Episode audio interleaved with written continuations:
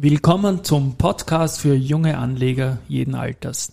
Heute ist Montag, der 25. Oktober 2021 und mein Name ist Christian Drastil. Beim Börse Social Magazine schreibe ich unter dem Kürzel DRA. Und mein Name ist Josef Klarek und beim Börse Social Magazine schreibe ich unter dem Kürzel JC. Und gemeinsam sind wir Team, Team DRA JC.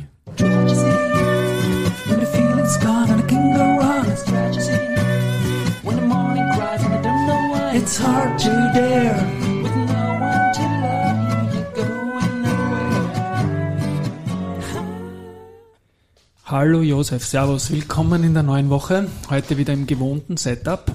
Hallo. Wie, wie war's? Wie geht's? Heute ist schon spät. Heute treffen wir uns eigentlich nach der Schlussrunde. Nach der Schlussrunde am Montag, genau, ja. Wir haben das Wochenende. Was haben wir gemacht? Wir haben gearbeitet, gelaufen, gearbeitet, gesportelt, familiärt oder sonst irgendetwas. Ein bisschen Sport geschaut. Da war der, genau. der Ski-Weltcup eröffnet. Richtig. Und ja, eigentlich zufrieden, oder? Vierter Platz bei den Damen, zweiter Platz bei den Herren. Das ist eigentlich mehr, als man im Riesendorlauf erwarten hätte. Auch bei der Austria ist mehr passiert. Man hat, man hat, einen Sieg eingefahren. Ja, Rapid hat wieder die Barisic-Geschichte gespielt. Dieses nett, nett, also nett gespielt, aber nett gewonnen. 97. Ja. Minute ist bitter, aber ja, ja. Schauen wir mal, schauen wir mal, schauen wir mal. Jo. Gut. Was mir noch aufgefallen ist, ich habe am Wochenende die Zeitungen durchgeschaut und da ist mir vor allem aufgefallen, zweimal. Gold. Gold. Ja, Gold ist mir zweimal aufgefallen. Und ja. zwar das ist ja, was man der Spandau Ballet, die Nummer, die geniale. Ich bin ein Riesenfan gewesen von True und Gold und man kennt ja das Lied eigentlich auch aus der Always Werbung, wo die, die Frau da vom Spiegel getanzt, also, also wirklich genial.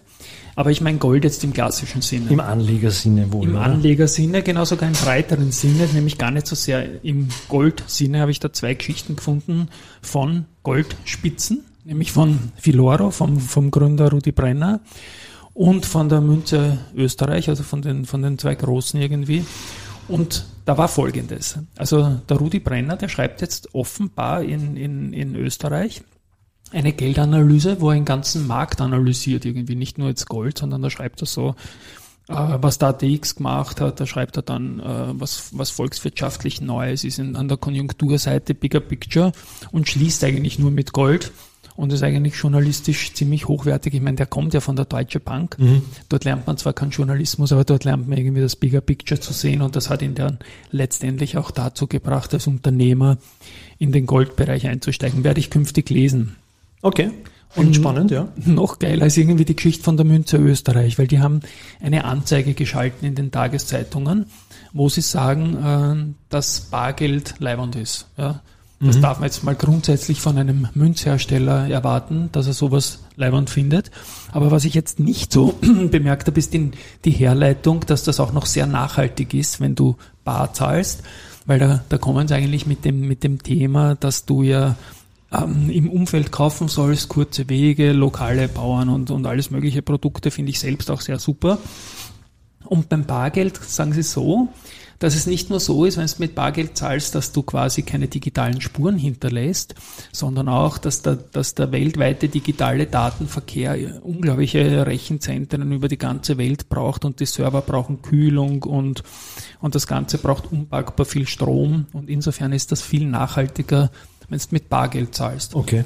Also habe ich so nicht gewusst, aber inhaltlich behaupte ich mal, dass es in meine Richtung geht, ja.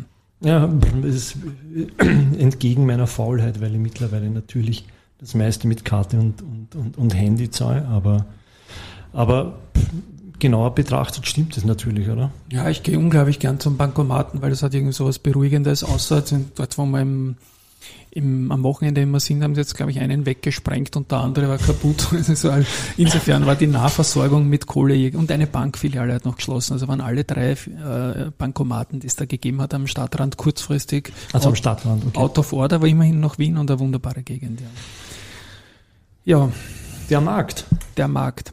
Ja, ich möchte noch zur Startup 300 natürlich was sagen. Zum einen ist es ja schön, du hast dir das zuerst angeschaut, dass die Aktie wieder gestiegen ist nach dem 40% Fall.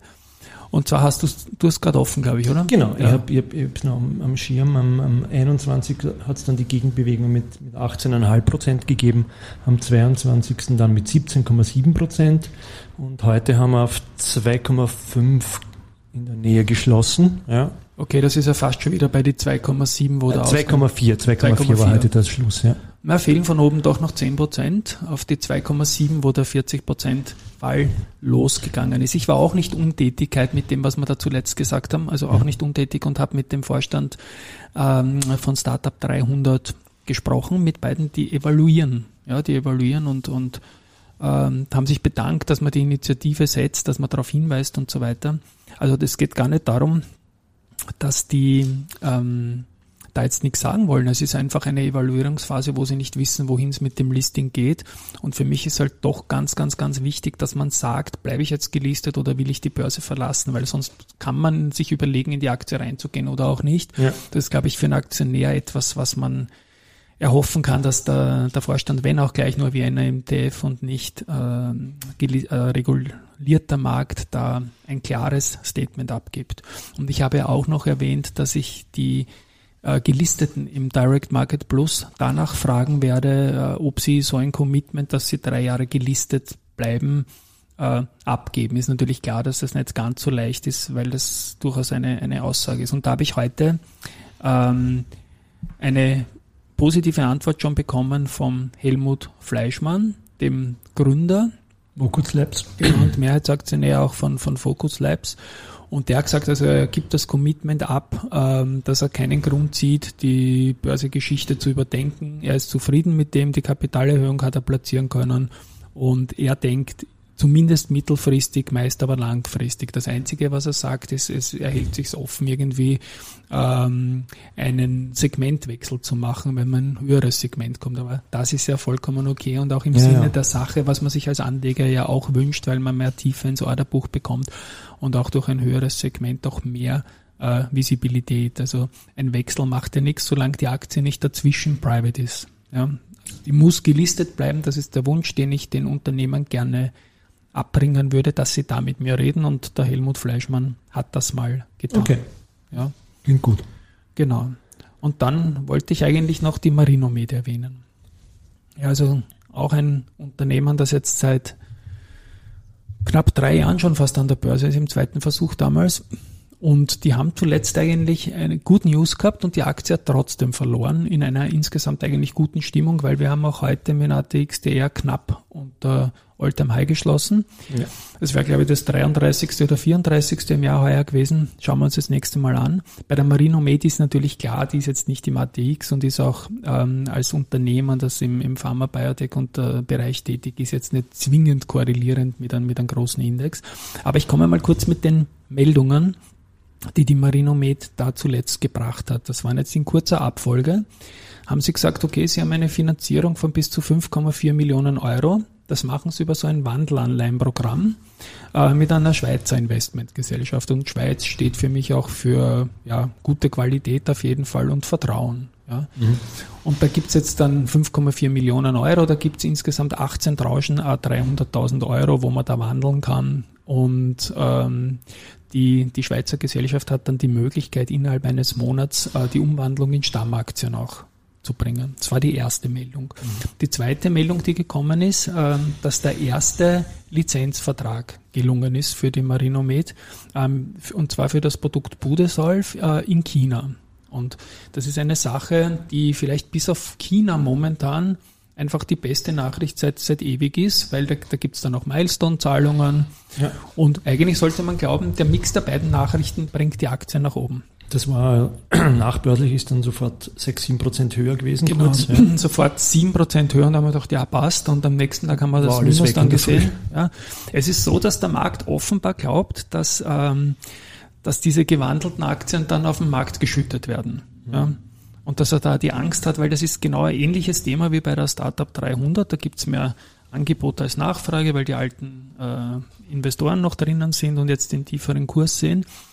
Aber ich glaube, man wird nicht wandeln und dann schütten, wenn man diese Vereinbarung macht, sondern man setzt ja auf die Abseite, das ist das Schöne beim Wandelbond, dass man die Aktien auch dann behalten kann oder die Chance nach oben. Insofern glaube ich, dass das eigentlich Blödsinn ist. Ja. Und ich habe mich da auch im Markt schlau gemacht und, und ja, also diese, diese Meldung mit China, ähm, glaube ich, macht die Wandlung noch einmal weniger wahrscheinlich. Insofern verstehe ich nicht, wie der Markt da momentan agiert, aber es ist halt auch ein Thema, das, das halt zum Teil Investoren hat, die, die nicht im täglichen Geschäft der Börse drinnen sind, was ja auch gut ist. Ja. Ja, heute hat die Aktie zum Schluss äh, auf 105 nachgegeben und ist jetzt äh, knapp 2% tiefer heute wieder gegangen. Also, ja. also ich glaube, wir haben momentan knapp über 100 eine, eine, eine Momentaufnahme. Persönlich glaube ich, dass die Aktie eher nach oben gehört, aber das ist alles Gefühlssache. Wie gesagt, Risikohinweis haben wir sowieso dabei. Ist etwas, was ich nicht ganz verstehe momentan im Markt, aber man muss ja auch nicht alles verstehen. Und ja. Was haben wir noch getan heute? Ja, wir haben uns äh, was Neues einfallen lassen für unsere BS Engine. Eine, genau. Eine neue, neue Facette in der Auswertung. Wir haben es, äh, wir wollen aufgrund einer Laufen oder von Serien herausfinden, wie die Aktie sozusagen weiter marschieren könnte, rauf runter. Das heißt, Beispiel eine Aktie, die vier, vier Tage lang im Plus ist, da schauen wir uns alle historischen Serien an, die wir in, in unserem Universum haben. Und äh, zu dieser Aktie, zu dieser Aktie, ja. ja. Und äh, dann kriegen wir eine Wahrscheinlichkeit, dass die Aktie mit 46 Prozent zum Beispiel äh, weiter steigt. 43 Prozent fällt und dann fallen uns wie viel? 11. 11 Prozent möglicherweise ja. gleich bleibt. Ja. Ich meine, du sprichst ja Agrana an, die erste im Alphabet, die wir im Universum haben, mit der du mal getestet genau, hast. Genau, mit der Agrana haben wir mich getestet, haben uns jetzt auch die Datenpunkte alle angeschaut und das schaut jetzt sehr sinnvoll aus und jetzt versuchen wir das auszurollen und, mhm.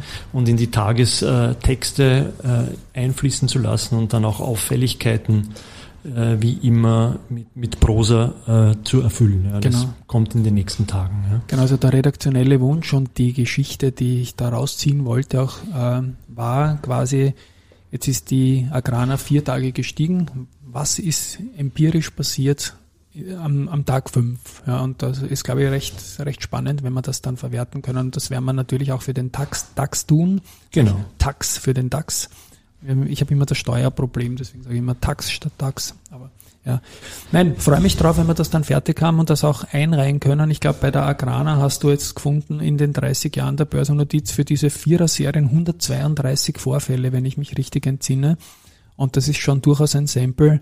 Genau, 132 äh, genau. äh, Serien, die vier und größer waren. Ja, und, äh, und es ist genau, ich habe es jetzt von mir, 41 Prozent äh, äh wenn die vier, vier Tage gestiegen ist, die Agrana, dann ist in 41 Prozent der Fällen weiter nach oben gegangen. Also am fünften Tag, ja. Am fünften Tag ja. ist es in 51 Prozent dann nach unten gegangen.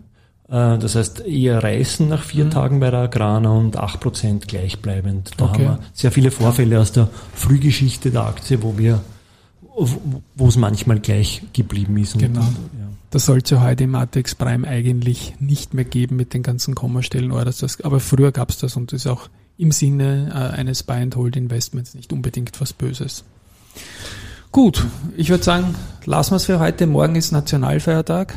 Papa, Wünschen schönen Feiertag, Feiertag und bis bald. Tschüss. Ciao. Tschüss.